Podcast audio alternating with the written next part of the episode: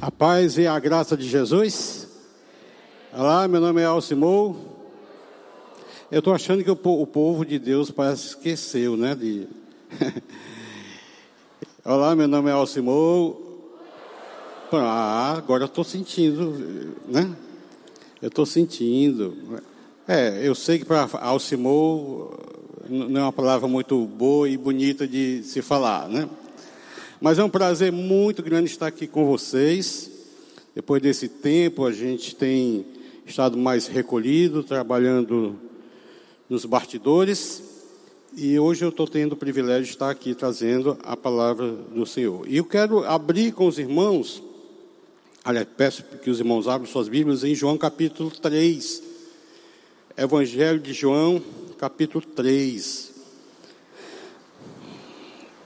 O Evangelho de João, enquanto vocês abrem aí, é um evangelho que eu posso dizer, é um evangelho glorioso. Nesse evangelho, João apresenta a glória, do, a glória do Deus Todo-Poderoso na pessoa de Jesus Cristo.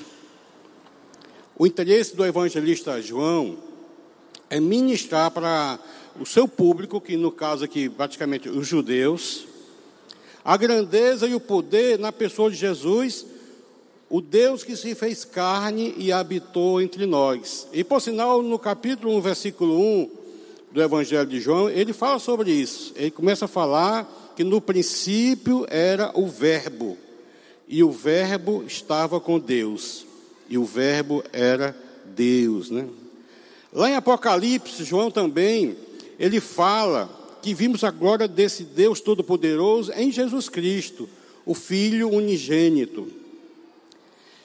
Nesses últimos domingos que nós temos ministrado aqui, né, particularmente, e vamos continuar durante esse mês de agosto, é, palestras que têm a ver com encontros transformadores. E hoje vamos ver o encontro de Nicodemos, João capítulo 3 o fariseu que virou discípulo. O fariseu que virou discípulo. É impossível termos encontro com Deus sem que transformações aconteçam. A vida de Nicodemos foi transformada. E quando eu olho para Nicodemos, eu não posso deixar de pensar que este homem Nicodemos, a vida dele foi transformada, quanto mais a nossa. A minha vida, a sua vida tem jeito.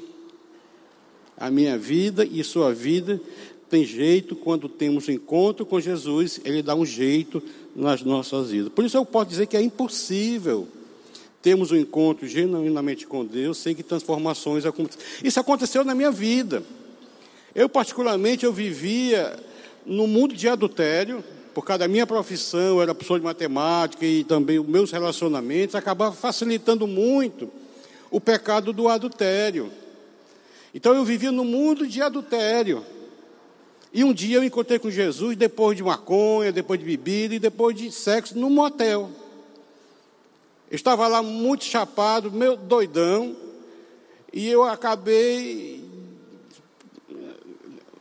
um vazio existencial eu acabei dizendo, a minha vida não presta, e Deus é o Deus que gosta do que não presta. Porque ele, ele, ele faz de um, de, um, de um açucata um carro novo, né? igual Luciano Huck, né? Lata velha, né? Transforma. Então eu entendi pela palavra, porque eu estava dando aula a um amigo meu, e um amigo meu começou a falar de Jesus para mim, e eu comecei a, a, a, a combater, dizendo coisas que eu não sabia, e ele falou que, olha, de matemática tu entende, de português, ou de, mate, de matemática tu entende, de Deus tu não entende nada. Vai ler a Bíblia e vem discutir comigo. Eu fui discutir, eu fui ler a Bíblia para discutir com esse meu amigo. E cada vez que eu lia, Deus falava para o meu coração, e eu acabei me rendendo naquele motel, dizendo: Eu entrego a minha vida ao Senhor. Né? Eu fui pregar em São Luís do Maranhão, numa conferência de pastores, e eu dei um pequeno testemunho sobre a minha vida, como foi transformado, né? E no final, no intervalo, chegou um pastor e disse assim: Pastor, o senhor acha que a sua decisão no motel valeu? Eu digo, amigo, eu não sei se valeu, mas fazia 30 anos que que eu passei a ser marido de uma só mulher, foi a última maconha que eu fumei e o último gole de bebida que eu tomei para a glória de Deus. Porque eu saí daquele encontro, aquele encontro pessoal com Jesus Cristo, transformado. Por isso eu posso dizer que é impossível ter um encontro com Jesus sem que transformações aconteçam. E o texto que nós vamos ler é João capítulo 3, o encontro de Nicodemos com Jesus. E o contexto do texto é porque Jesus estava, na, estava em Jerusalém na festa da Páscoa. E por sinal, a Páscoa é a maior festa, a mais importante festa comemorada pelo judeu. E antes da festa, enquanto ele estava lá em Jerusalém, houve, Jesus operou milagres e prodígios. O, o texto fala sobre isso, certo? Milagres e prodígios. E por isso a, a, a, a fama de Jesus começou a crescer. E muitos vieram a crer em Jesus Cristo. Muitos vieram a crer em Jesus Cristo. Só que esse vieram a crer em Jesus Cristo, não se tratava de uma fé genuína mas uma grande admiração, uma reação ao, poder extraordinário de Jesus Cristo em fazer prodígios e coisas sobrenaturais. Muitos desses que vieram a crer aqui não tinham uma fé salvadora, mesmo porque o Salvador ainda estava vivo. Mas uma fé intelectual. Muitos têm uma fé intelectual. Tá certo? Creia no Jesus histórico e não no Jesus sobrenatural que se relaciona. Muitos creem no Jesus que morreu, acabou, está no madeiro. Se tratava aqui de uma fé emocional, as pessoas estavam emocionadas com o que estava vendo, e não uma, uma fé genuína. Dentre esses que vieram a crer, tinha uma pessoa muito especial, o nome dele chamava Naquidimon. Naquidimon é aquele que foi ter com Jesus na calada da noite, cujo nome em grego quer dizer Nicodemos. Ou seja, Nicodemos ou Naquidimon tiveram um encontro especial com Jesus Cristo. E vamos ler o texto de João capítulo 3, que diz assim: Havia um fariseu chamado Nicodemos ou Naquidimon, uma autoridade dentre os judeus. Ele veio a Jesus à noite e disse: Rabi, mestre, Sabemos que ensina da parte de Deus, pois, pois ninguém pode realizar os sinais miraculosos que estás fazendo se Deus não estivera com ele ou estivesse com ele. Em resposta, Jesus declarou: Digo-lhe a verdade. Ninguém pode ver o reino de Deus se não nascer de novo, né?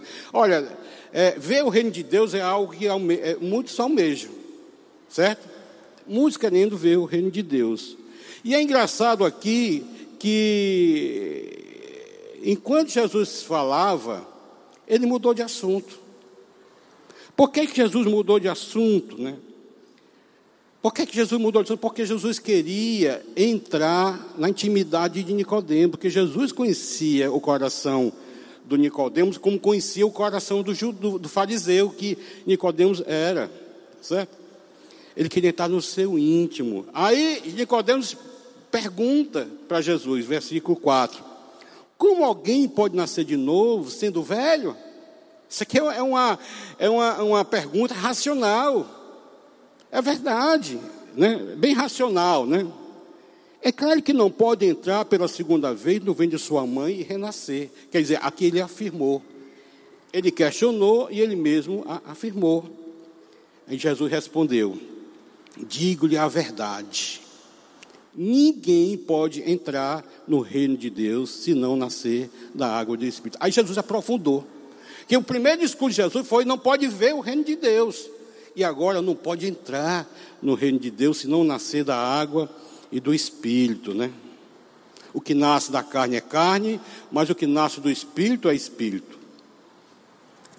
Não se surpreenda, Nicodemos, pelo fato de eu, te, de eu ter dito é necessário que vocês nasçam de novo. O vento sopra onde ele quer, você o escuta, mas não pode dizer de onde vem nem para onde vai. Assim acontece com todos os nascidos do Espírito. ah, querido, a gente nota aqui que Nicodemos não estava bem, tão bem sintonizado com o que Jesus estava falando. É, é, claro que ele não estava sintonizado, né? Aí ele pergunta, né? Nicodemo perguntou: como pode ser isso? Já que não pode entrar no ventre da mãe, como pode ser isso? Aí Jesus aqui na minha, na minha avaliação dá uma alinhada em Nicodemos, né? E diz assim: Você é mestre em Israel e não entende essas coisas? Depois eu vou explicar essa interrogação aqui de Jesus, né? Asseguro-lhe que nós falamos do que conhecemos e testemunhamos e do que vimos. Mas mesmo assim, vocês não aceitam o nosso testemunho. Eu lhe falei coisas terrenas, e, você não, e vocês não creram. Como crerão se lhe falar de coisas celestiais? Ninguém jamais subiu ao céu, a não ser aquele que veio do céu, o Filho do Homem. Ele está falando dele, né? Da mesma forma como Moisés levantou a serpente no deserto, assim também é necessário que o Filho do Homem seja levantado, para que todo que nele crê tenha vida eterna. Aí, queridos, ele, Jesus começa aqui a ensinar para Nicodemos aquilo que todo crente precisa saber. Não só saber teoricamente, porque todo mundo sabe decorado João 3,16. Mas aqui é o que faz diferença. Tá certo? Aqui é o que faz diferença na vida de alguém. Se o crente entender isso e viver isso, com certeza ele vai ter outras atitudes. Aí ele fala assim: porque Deus amou o mundo de tal maneira que deu seu único filho, para que todo que nele crê não pereça, morra, mas tenha a vida eterna.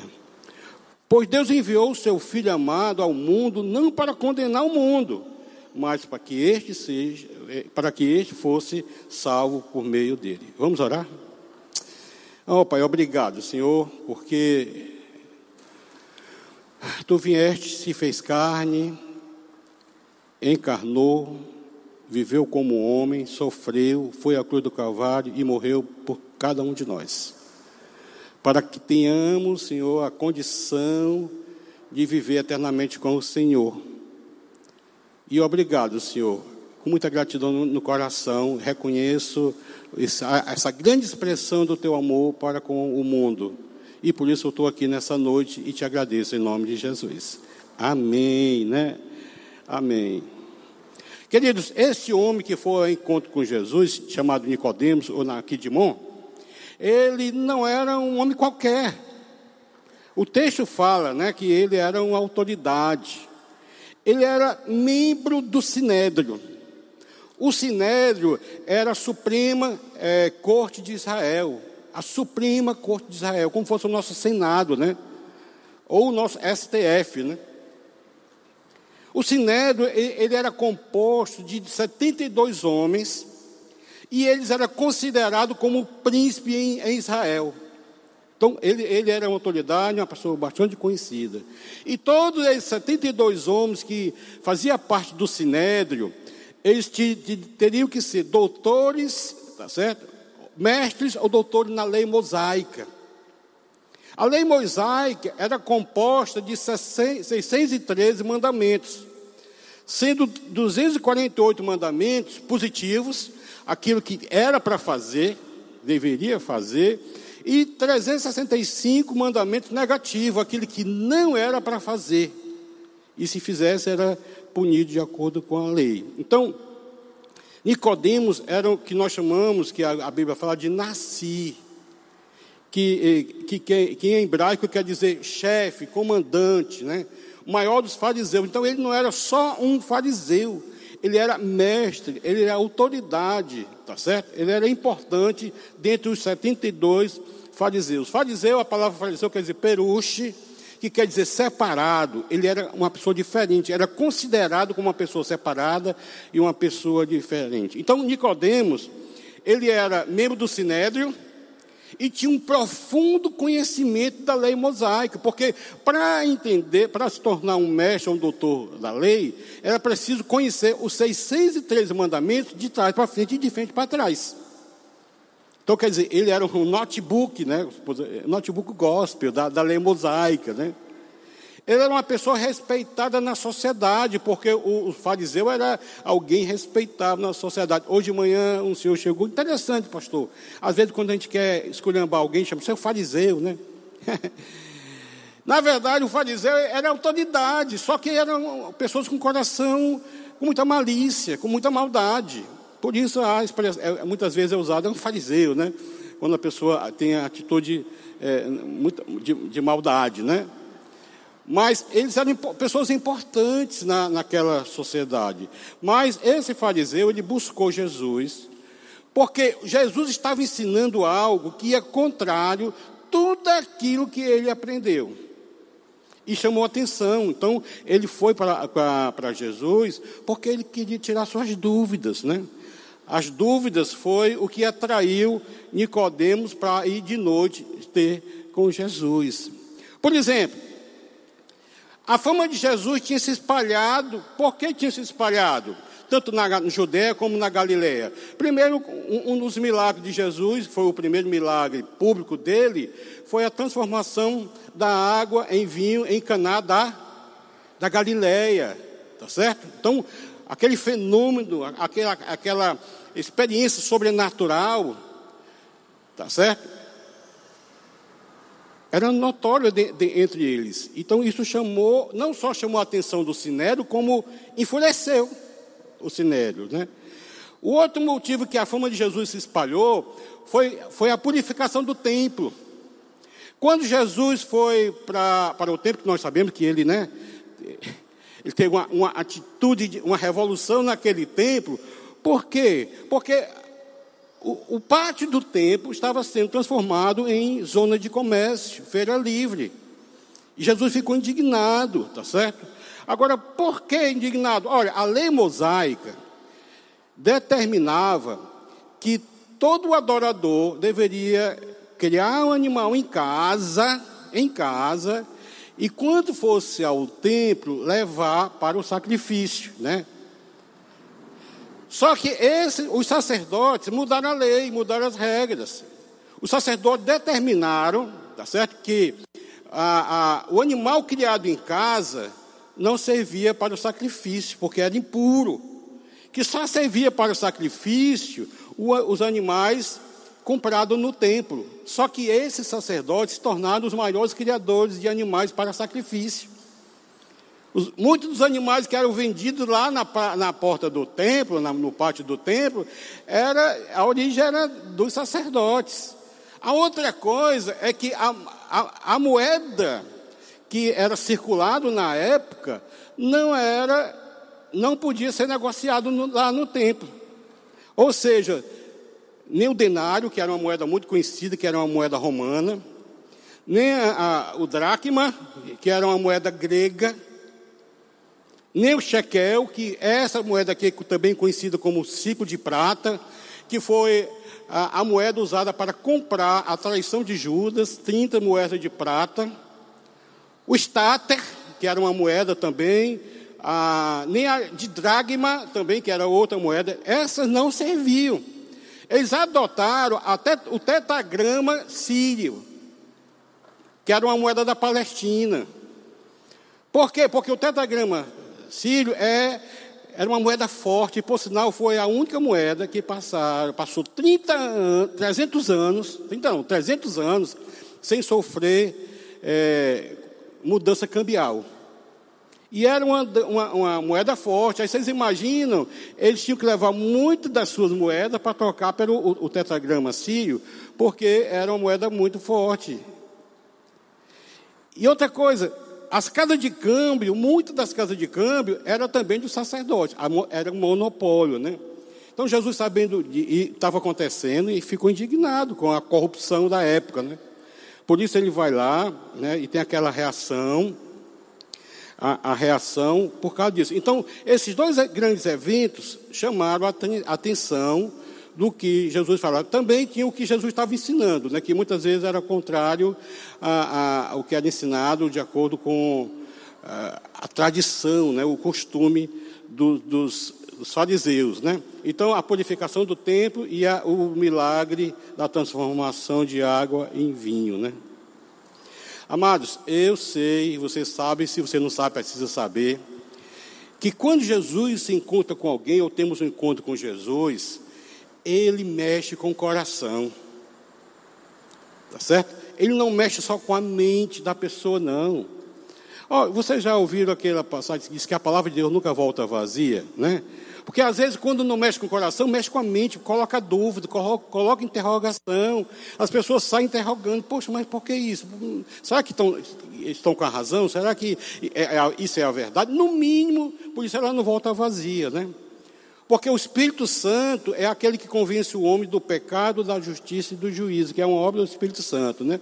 Por isso ele mexe. E muitas vezes, tem, quando temos encontro com Jesus, não é tão bacana como se pensa, né? Para algumas pessoas. Vocês estão lembrados daquele jovem rico em, em, Lucas 19, 21? Que ele chega para Jesus e diz: Mestre, eu cumpro todos os mandamentos, né? Eu sou um cumpridor das regras, né? Eu sou fiel à Bíblia, se fosse hoje, né? Aí Jesus, conhecendo o coração daquele homem, disse: Tá bom, vai, vende tudo que tem, dá aos pobres e segue-me. Né? Aí o, homem murchou. Porque o coração dele não estava preparado para renunciar. O coração dele não estava preparado para abrir mão. O coração dele estava muito fechado naquilo que era valor, né? A palavra de Deus diz: onde está o teu, o teu tesouro, está o teu coração. Então o coração dele estava nos bens que ele possuía, né? Ele era rico. Estão lembrados que lá em Marcos 8, 34, Jesus disse: Se alguém quer vir após mim, se alguém quer me acompanhar, negue a si mesmo, tome a sua cruz e siga-me. Então, tem um preço, negar a si mesmo, tá certo? Porque Jesus sempre quer mudança de coração, mudança de atitude, mudança de mente. E quando falamos em Jesus, é, é, encontro com Jesus, não é simplesmente agora eu estou numa igreja, não é isso. Eu saí daquele motel transformado, determinado a lutar e dizer não para todo tipo de tentação que veio. Por isso eu saí vitorioso, tô, tenho sido vitorioso, estou só por hoje limpo, para a glória de Deus. Ou vocês acham que Nicodemos, apesar de todo esse conhecimento, toda essa bagagem intelectual que ele tinha, ele não tinha dúvida? Claro que tinha. Quais as dúvidas dele? Será que realmente ele é o Messias prometido? Será que realmente ele é o Messias que havia de vir? Será que ele não é mais um curandeiro que apareceu por aí? Será que ele se encaixa naquilo que eu acho que ele deveria ser? Sabe por quê? Porque o homem foi criado à imagem e semelhança de Deus, mas muitas vezes nós queremos fazer Deus a nossa imagem conforme a nossa semelhança. Aí queremos que o Deus seja sócio de pecado. Tá certo? Tão misericordioso ao ponto de, de não, não punir, a palavra de Deus diz que ele tem o amor suave e amor firme. A palavra de Deus diz que ele se rebela sobre todos aqueles que praticam iniquidade. Como também diz, amou muito a maneira que deu seu único filho. Então, Deus tem um amor suave e o um amor firme, né? E Nicodemos, ou Nicó, que eu já comecei a pegar intimidade com Nicodemos aqui, Nicodemos era fariseu, e o fariseu acreditava que Jesus, que só que quem acreditava em Jesus como Messias era ralé, gentalha, pessoas de nível inferior. Pastor, é, é o senhor que traduz isso? Não, a palavra de Deus diz. João capítulo 7, versículo 45 ao 52 diz assim: Finalmente, os guardas do templo voltaram ao chefe dos sacerdotes e aos fariseus, os quais lhe perguntaram: Por que você não o não trouxeram? Os guardas saíram para prender Jesus e quando chegaram lá, escutaram Jesus pregando, ficaram tão admirados que não tiveram coragem de pegar Jesus. Voltaram sem Jesus. E eles questionaram aqui: por que vocês não o trouxeram? Ninguém jamais falou como este homem fala, declararam os guardas. Olha aqui. Será que vocês foram enganados? Perguntaram os fariseus. Por acaso alguém das autoridades ou fariseus creu nele? Quer dizer, aqui começou a perguntar, né? Tem algum dos fariseus aqui, dos doutores da lei, do, membro do Sinédrio, que criou nele, nas coisas dele? Aí responderam, não. Mas essa ralé, olha aí o texto aí, que nada entende da lei, que não era doutor da lei, não tinha tanto conhecimento, é maldita. Nicodemos, um deles, que antes tinha procurado Jesus, perguntou-lhe. Isso aqui é já um texto, eu, eu li capítulo 3, aqui já está no capítulo 7, né? A nossa, aí, Jesus, aí Nicodemos agora aqui sai em defesa de Jesus. A nossa lei condena alguém sem que primeiro ouvi-lo para que o que ele está dizendo. A nossa lei condena alguém sem primeiro ouvi-lo para saber o que ele está dizendo. Quer dizer, usou a lei perante os outros que eram doutores na lei também. Eles responderam: Você também é da Galiléia? Quer dizer, você também é gentalha? Você também é otário, né?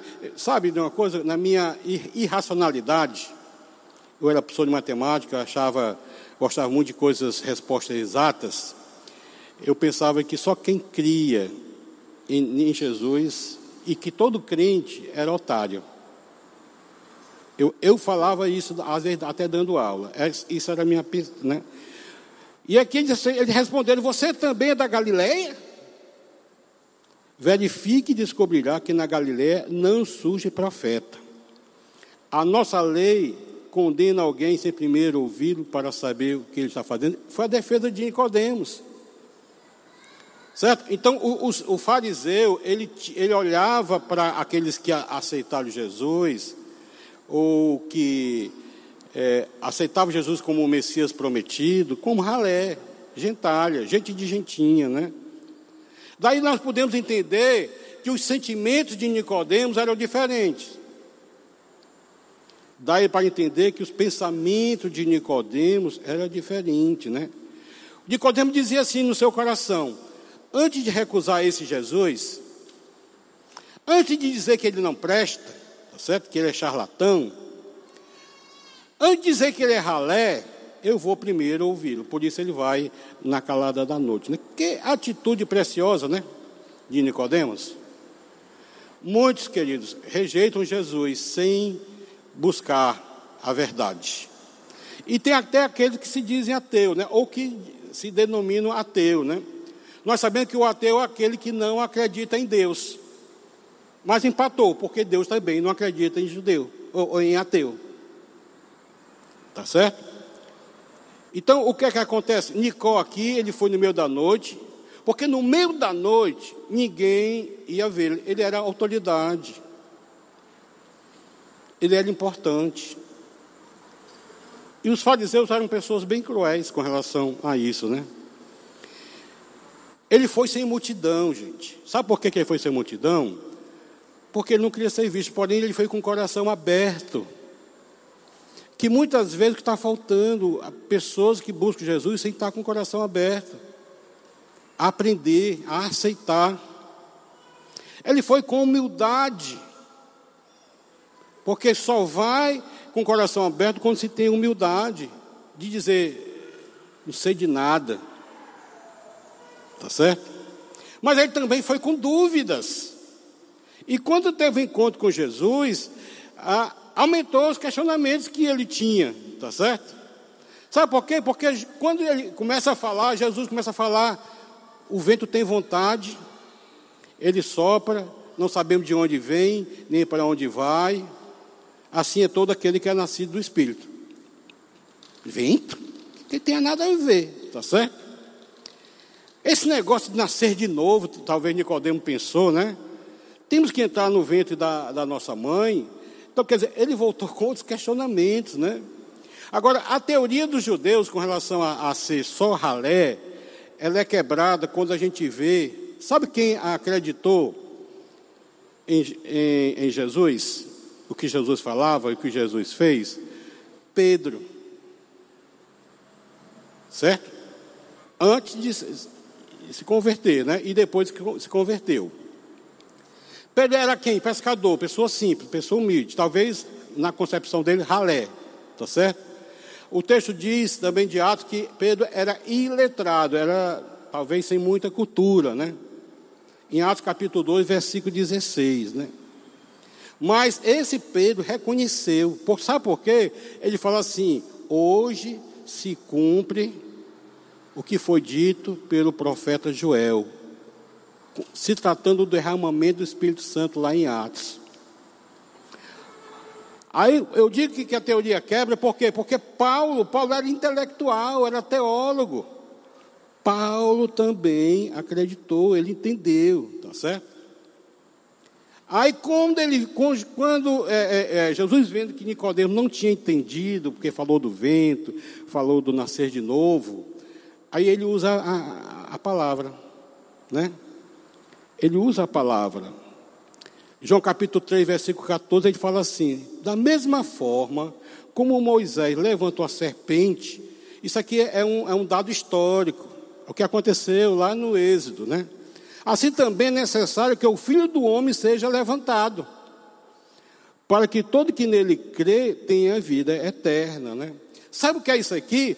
O povo de Israel estava pecando, o povo de Israel estava murmurando, aí vem né, uma, muitas serpentes, a serpente invade o arraial do, dos israelitas, tá certo?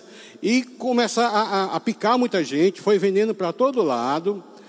E o povo estava apavorado, aí Deus manda que Moisés levante uma serpente de bronze, e todo aquele que olhasse para a serpente, mesmo sendo já picado pela cobra, era curado. Aí ele trouxe esse texto, essa passagem, esse, esse contexto histórico, né? Para ensinar Nicodemo, que Nicodemo não era doutor da lei, ele conhecia. Tanto que o profeta Joel havia profetizado com, com relação ao Espírito Santo, e por sinal, o Espírito Santo, sempre na Bíblia, ele é, é, ele é falado como o vento, né? Pneuma, o vento de Deus, tá certo?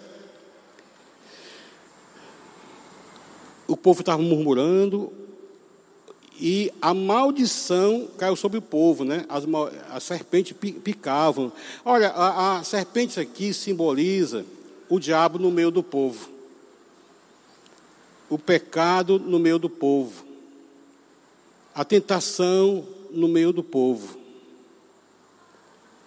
Enquanto a serpente de bronze simboliza Jesus. Por isso, da mesma forma como Moisés levantou, precisa ser levantado o filho do homem, que era ele, para que todo que nele coloque os olhos e crê tem a vida eterna. Era isso que Nicodemo tava, Jesus estava falando para Nicodemos, né? O homem estava em pecado. Na verdade, o, o mundo não estava em pecado, o mundo está em pecado. O homem está em pecado, mas Deus enviou seu Filho amado para que todo que nele olhasse tivesse vida eterna. Era isso que Jesus estava falando, né? Aí ele continuou, né? É, aqui era uma história simples que o, o, o doutor da lei conhecia, com certeza, né? Aí ele fala assim no versículo 7, João capítulo 3, versículo 7, né? Não se surpreenda pelo fato de eu ter dito, é necessário que vocês nasçam de novo. Amado, nascer de novo aqui, o que Jesus estava dizendo para Nicodemos é Nicodemos, você precisa recomeçar. Você precisa recomeçar a partir de um relacionamento com Deus. Você precisa começar a partir da revelação de Jesus. Foi isso que aconteceu com a minha vida. Eu saí daquele ambiente pecaminoso.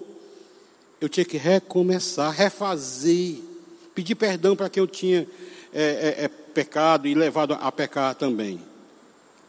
Nascer de novo é deixar para trás os conceitos e seguir em novidade de vida. Nascer de novo é aceitar a entrar em um novo processo.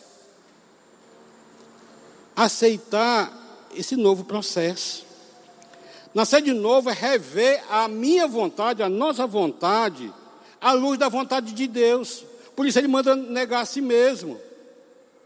Nascer de novo é rever os preconceitos que muitas vezes nos acompanham. Nascer de novo Jesus falou para Nicodemos, é a única condição para entrar no reino de Deus. É a única condição de entrar no reino de Deus. Você que está nos visitando, você que está, vai me ouvir, vai estar ouvindo depois essa pregação. Coloque isso no seu coração. Nascer de novo é a única condição para entrar no reino de Deus. Nascer de novo é entrar no novo céu e na nova terra. O pastor Armando pregou domingo sobre isso. Tá certo? Por isso Nicodemo teve dificuldade de entender. Pois a mensagem para Nicodemos é recomeçar. Nós precisamos recomeçar. Eu já recomecei várias vezes, fazendo diferente, né? Porque Nicodemo precisava abandonar o velho homem, porque não existe encontro com Jesus sem que tenhamos que abandonar o velho homem. Mas muitas vezes, o, o velho eu, né? Muitas vezes a gente está vivendo hoje como, como nova criatura, mas com hábitos do velho homem que precisa ser desprendido. Os maus hábitos nos acompanham muitas vezes que precisam ser libertos em nome de Jesus. Nascer de novo é abandonar as velhas, as velhas concepções. Nascer de novo é abandonar os velhos valores. Eu tive que mudar muitos valores que eu defendia, né? Agora, o que é não nascer de novo, querido? A primeira coisa que eu quero dizer para você é que nascer de novo não está numa igreja, seja ela X, Y ou Z, não é isso. Tem muitos que estão dentro de uma igreja e nunca nasceu de novo. Vive uma religiosidade, vive uma hipocrisia, vive um legalismo, tá certo? E não tem o prazer em obedecer a verdade que muitas vezes vem contra a nossa vontade. Nascer de novo não é nascer num berço evangélico, um berço cristão. Isso não é, não é nascer de novo. Não, nascer de novo não é conhecer a Bíblia. Eu conheço muitos é, que, religiosos que conhecem Bíblia, muito mais do que muitos crentes, porque tem crente que nem lê a Bíblia direito. Tá certo? ou quase não lê a Bíblia, a palavra de Deus, né? Nascer de novo não é ocupar um cargo de liderança na igreja. Nascer de novo não é porque você faz uma oração no almoço, ou até mesmo quando vai dormir, ou mesmo dar oferta, dar os dízimos e oferta. Nascer de novo não define isso. Nascer de novo, querido, é ter um novo coração e uma nova mente voltada para as coisas de Deus, para a verdade de Deus. Em 1 Coríntios capítulo 2, versículo 11, o apóstolo Paulo, ele fala assim: Pois quem dentre os homens conhece as coisas do homem, a não ser o espírito do homem que nele está? Da mesma forma, ninguém conhece as coisas de Deus, a não ser o espírito de Deus. Nós, porém, não recebemos o Espírito do mundo, mas o Espírito procedente de Deus. Para que entendamos as coisas de Deus, para, para, entend, para que entendamos as coisas que Deus nos tem dado gratuitamente. Delas também falamos, não com palavras ensinadas pela sabedoria humana, mas com as palavras pelo Espírito, interpretando verdades espirituais para, que, para as coisas que são espirituais. Quem não tem o Espírito não aceita as coisas que vêm do Espírito de Deus, pois lhes são loucuras, e não é capaz de entendê-las porque elas são discernidas atualmente. Né? Querido, estão lembrados que Nicodemos era mestre da lei, conhecedor profundo da, digamos, da lei mosaica, nosso contexto da Bíblia, tá certo? Estão lembrados que ele era autoridade mas Jesus mesmo assim disse: Você precisa nascer de novo. Mesmo sendo Nicodemo uma pessoa religiosa, tá certo? Jesus disse para ele: Você tem que nascer de novo, porque não é, não é definição de nascer de novo ser religioso. Mesmo você sendo uma pessoa caridosa que faz as melhores obras, como os espíritas, né? Fazem, são experts em fazer obras, porque eles acreditam que salvação vem pelas obras. Você seja uma pessoa caridosa, você precisa nascer de novo. Mesmo que você seja o melhor pai, a melhor mãe ou o melhor filho, você precisa nascer de novo.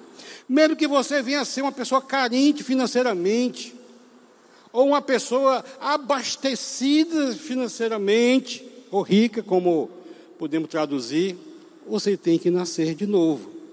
Foi o que Jesus falou para Nicodemos, né? Não se surpreenda se eu disser isso. Porque o homem era doutor na lei, conhecia a, a Bíblia mais do que qualquer um, né? Mas ele tinha que nascer de novo, né? Querido, aqui eu entendo porque duas pessoas vêm ao mesmo culto, escutam a mesma palestra, com o mesmo pregador. Aí uma sai e diz assim: Poxa, foi edificante, foi massa. Né? O jovem diz assim: Rapaz, foi uma benção. Né? E a outra que escutou a mesma palestra, sentou no mesmo ambiente e disse: Tem nada a ver. Sabe por quê? Discernimento de espírito coisas espirituais, tá certo? E coisas espirituais precisam de um coração espiritual. Vocês já tiveram oportunidade de ouvir aquele debate no Supremo Tribunal Federal, STF? As colocações deles, dos juristas, né? Eu, tem coisa lá que eles falam, eu digo, meu Deus, nunca ouvi essa palavra, né? Não entendi nada, mas eles entendem. Por quê? Porque mente jurídica precisa, é, precisa é, para entendermos coisas jurídicas, precisamos ter uma mente jurídica. Como para entender é, de finanças, precisamos ter uma mente financeira também. Entender coisas espirituais, nós precisamos também ter a mente espiritual, voltada para, para Deus, né? Aí por isso a, a, a Jesus pega e dá um grande ensinamento para Nicodemos aquele ensinamento que todos nós, cristãos, porque o ateu não vai acreditar mesmo, certo? Todos nós cristãos, seja ele de qual religião, precisa acreditar nisso e entender isso aqui. E precisa não só saber na teoria, como também trazer isso para a prática. Nicodemos resolve dar o plano de Deus, ou os planos de Deus para Nicodemo saber. Porque Deus amou o mundo de tal maneira, João 3,16, né? Que deu seu Filho unigênito, para que todo que nele crê não pereça, mas tenha a vida eterna. Por Deus enviou seu Filho ao mundo, não para condenar o mundo, mas para que fosse salvo por meio dele, né? Olha, querido, João 3,16 para o fariseu era um nó, era um nó muito grande. Era difícil para ele, não era coisa fácil, né? É fácil para nós que já temos, né, o, o coração inclinado às coisas espirituais, mas para o que tem, que tem questionamentos, é complicado, né? Que quer entender o Deus pela razão, como eu, eu, eu era, é difícil. Eu dizia, isso é coisa para otário, para alienados. Era isso que eu, que eu falava. Na mente de Nicodemos aqui deu um nó, porque na cabeça de, do, do fariseu isso dava um nó mesmo, né? Porque Deus estava ensinando aqui três coisas, querido. Que eu vou encerrar com falando um pouco sobre isso. Primeira coisa de João 3,16, né? Que Deus não tem interesse em condenar ninguém. Porque Ele amou, que Deus amou o mundo de tal maneira, tá certo? Por isso Jesus veio para salvar, e ele fez isso por amor. Por amor, né? Porque Deus amou. A segunda coisa que Nicodemos precisava entender, e Jesus estava querendo ensinar para Nicodemos, é que ele tem, Jesus, interesse, e Deus também tem interesse em nós. Tá certo? Porque ele quer viver eternamente com seus filhos. Quais filhos? Os redimidos, na eternidade. Essa é uma verdade que nós precisamos entender. Ele quer tenhamos vida eterna, vivamos no, uma vida eterna após morte. Esse Filho de Deus foi encarnado por amor. João 1, 1 falou, né? O Verbo se fez carne e habitou entre nós. Jesus salvou. E toda salvação começa, sabe aonde? Em Deus, porque Ele amou, tá certo? E a terceira coisa que ele explicou para Nicodemos, e última coisa com relação a 3,16, é que a salvação começa em Deus, ok, tá certo? Mas qual é o nosso papel? Qual o meu papel, o seu papel? Acreditar. acreditar. Todo que nele crê não morra, mas tema a vida eterna. Acreditar em quê? Primeiro, acreditar em Jesus Cristo como Deus, Senhor e Salvador. Porque muitos acreditam em Deus só em Salvador. É, é o menininho que morreu lá dia 25 de dezembro. Né? Ou então o, o, o mártir que morreu na Semana Santa, na Páscoa. Acabou. Mas que Jesus ressuscitou, venceu a morte e vai voltar. Isso é o que nós queremos, que Ele é Deus, Senhor e Salvador. Tá certo? A palavra Senhor é Adonai. Romanos capítulo 10, versículo 9, o apóstolo Paulo também escrevendo os Romanos, ele fala assim, ó, se confessar com sua boca que Jesus Cristo é Senhor, Adonai, e crer, olha aqui a nossa parte, tem que crer, acreditar, em seu coração que Deus o ressuscitou dentre os mortos, será salvo. Então não é qualquer um que vai ser salvo.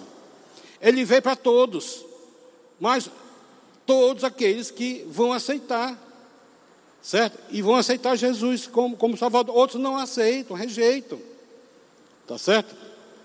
Porque acreditar que ele é bacana, que ele é legal, não é suficiente.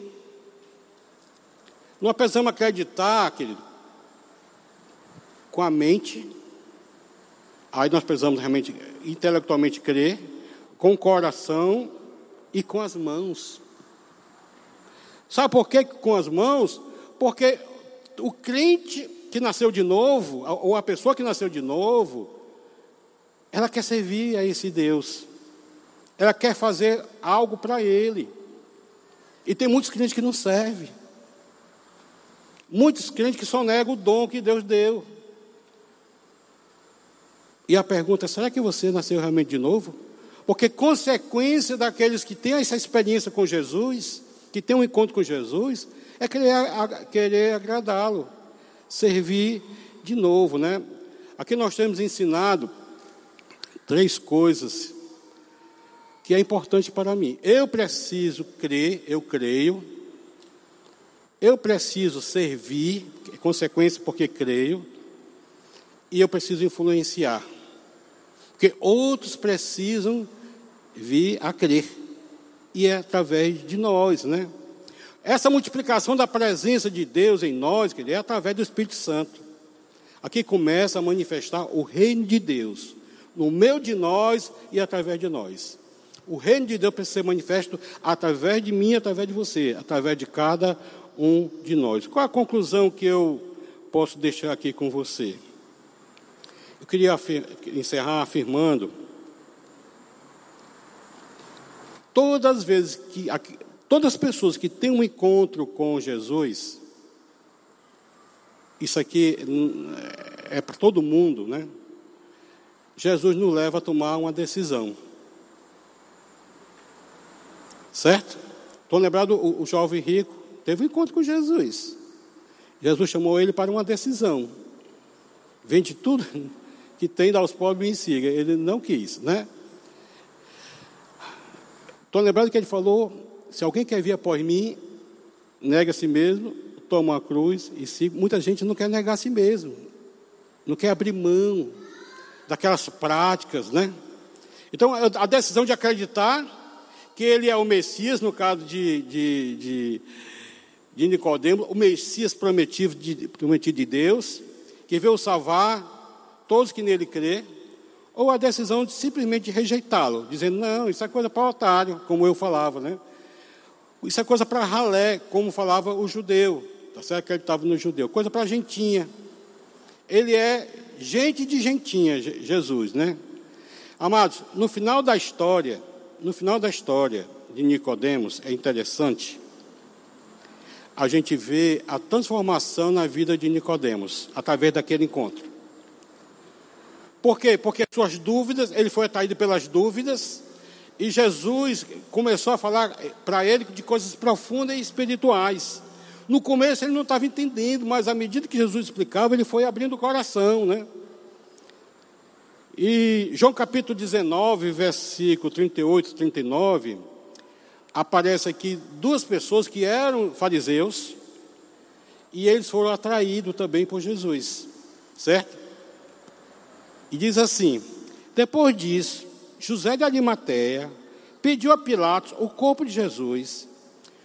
José de Arimateia era discípulo de Jesus, mas era, o era secretamente porque tinha medo dos judeus. Com a permissão de Pilatos, veio e levou embora o corpo. Ele estava acompanhado de quem? Naqui de mão, Nicodemos, tá certo?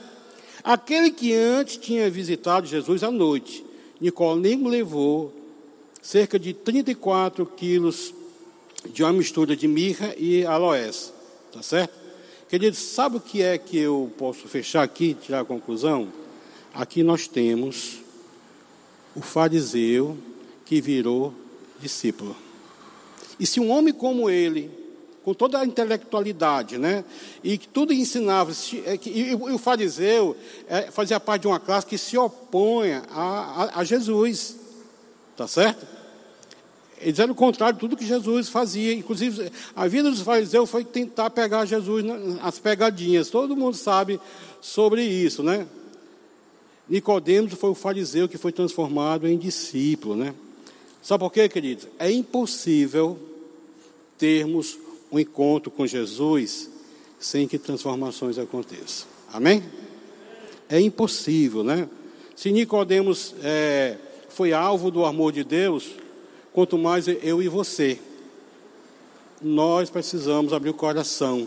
Você precisa abrir o coração. Não deixa que a religiosidade, a cultura, né, a cultura que nós herdamos das tradições, do romanismo, venha atrapalhar aquilo que Deus quer fazer na sua vida. Você precisa nascer de novo. E começa aceitando Jesus Cristo, aquele que foi levantado para que todo que nele crê não morra, mas tenha vida eterna. Amém. Amém. Né? Aleluia.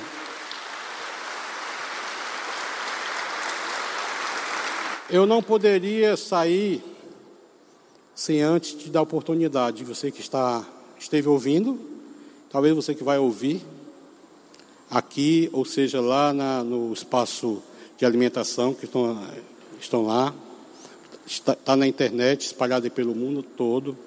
Se você nunca fez uma decisão por Jesus Cristo, é necessário fazer, porque é necessário nascer de novo. Mas você que está aqui nesse auditório, de repente você entendeu que você precisa dar esse passo. Como Nicodemos deu esse passo, tomando uma decisão de seguir a Jesus. Não a religião, não a líder religioso nenhum, mas a Jesus. E você está disposto a fazer isso no seu coração. Levanta o teu braço que eu quero orar por você. Tem alguém aqui nesse auditório? Amém, amém. Glória a Deus.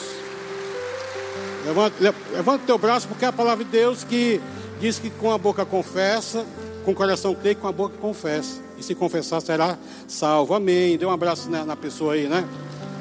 Tem mais alguém que gostaria, assim, hoje é meu dia, eu quero seguir esse Jesus. Eu quero ter essa experiência da transformação através de Jesus. Amém. Glória a Deus. Amém. Tem mais alguém aqui? Desse lado? Amém. Glória a Deus. Amém. Amém.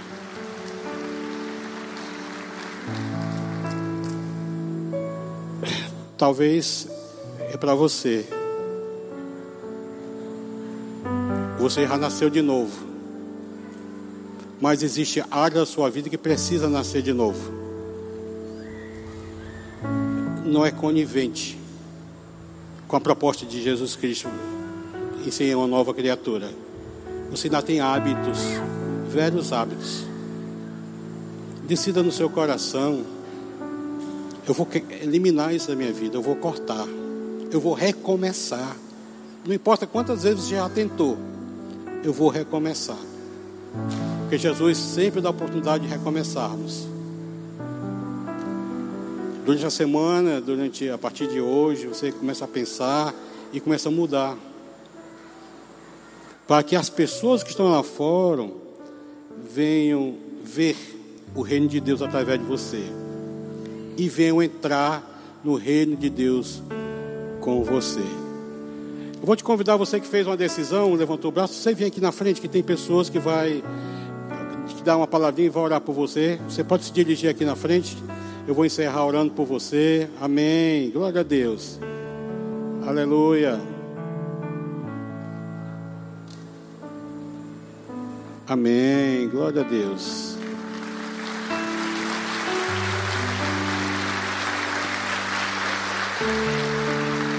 Pai de amor, eu quero nesse momento colocar diante do Senhor essas vidas transformadas que estão aqui, Pai, na frente, que o Senhor conhece o coração, conhece o nome, Senhor.